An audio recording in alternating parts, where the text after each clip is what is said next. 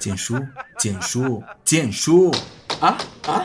怎么了？怎么了？你小子听什么呢？手舞足蹈的。剑叔狂想曲啊，老逗了。我听听。我去，太嗨了欢迎来到萌叔电台，这里是剑叔狂想曲，我是剑叔。时间太快，又到了一年的毕业季，但是要奉劝各位即将毕业的高三生们，千万别考完了为了解压而撕书撕卷子。你们都确定不需要再复读一年了吗？当然，这是跟大家开一个玩笑啊。简叔还是希望每一个高三生们都可以考一个好的成绩。当然，未来该失业还是会失业的。那么，在我们今天的节目里呢，就跟大家分享一些有趣的新闻吧。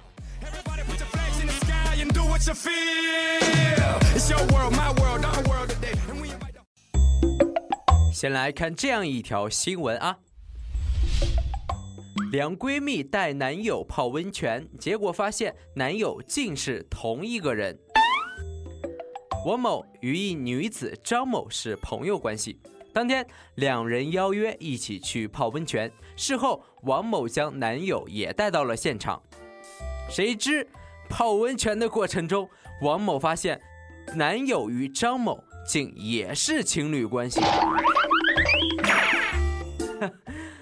我想说，防火、防盗、防闺蜜啊！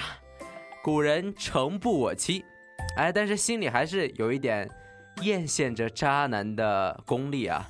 人家是怎么做到一个藤上两个瓜的呢？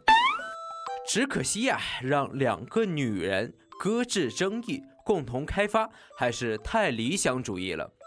不过，我想问，都不知道对方男朋友是谁？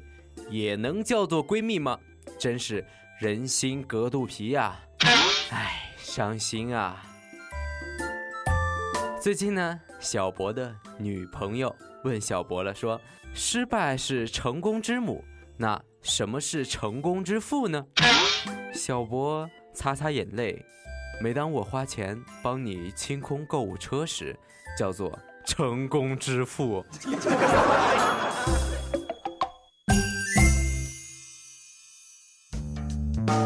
其实呢，有人说欧美发达国家最宏伟的建筑主要是教堂，因为那里存放着人们的信仰、博爱、自由、平等。中国呢，最宏伟的建筑主要是政府大楼、银行，因为那里也存放着他们的信仰、金钱、权力、傲慢。那下面呢，我们再来看这样一条新闻啊。网购病假条拼长假，卖家或获刑，买方或被开除。在端午节假期呢，有些人通过网购病假条的方式，以达到拼假的目的。该行为有一定的违法性，买卖双方都具有很大的风险。卖方伪造虚假病假条，严重可获刑；买方也面临着被开除的境遇。原来病假条也是能网购的。但是这玩意儿不是会 PS 自己就能搞定的吗？可见懂一门技术就可以少走很多的弯路。人生啊，还是不能依靠旁门左道，得靠自己的真本事，别作死。其实呢，最近呢，建叔正在减肥，但是坚持了几天，实在是坚持不下去了。今天呢，突然想吃麦当劳，打开电脑，正准备下单。我的家猫忽然跳上来，按了关机键，冲着我咕噜咕噜的，目光中似有恳切之意。当时我就觉得这猫简直是神的使者，我不由得大为震动，立刻用手机下了单，并连夜将该猫送了人。